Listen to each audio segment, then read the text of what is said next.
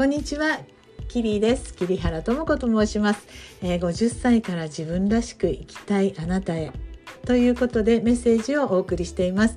もちろんですね若い方も OK です、えー、50歳からっていう区切りを一つねつけているのは、えー、50歳ぐらいから、えー、体も心もすごく変わっていくので新しい人生をスタートするのがとってもやりやすい時期に入るんです。なので、えー、ぜひですね、私の日々の思いを聞いていただけたら嬉しいですし、共感できるなって思った方は、ぜひメッセージなどいただけたらとっても嬉しいです。では、配信でお会いしたいです。ありがとうございます。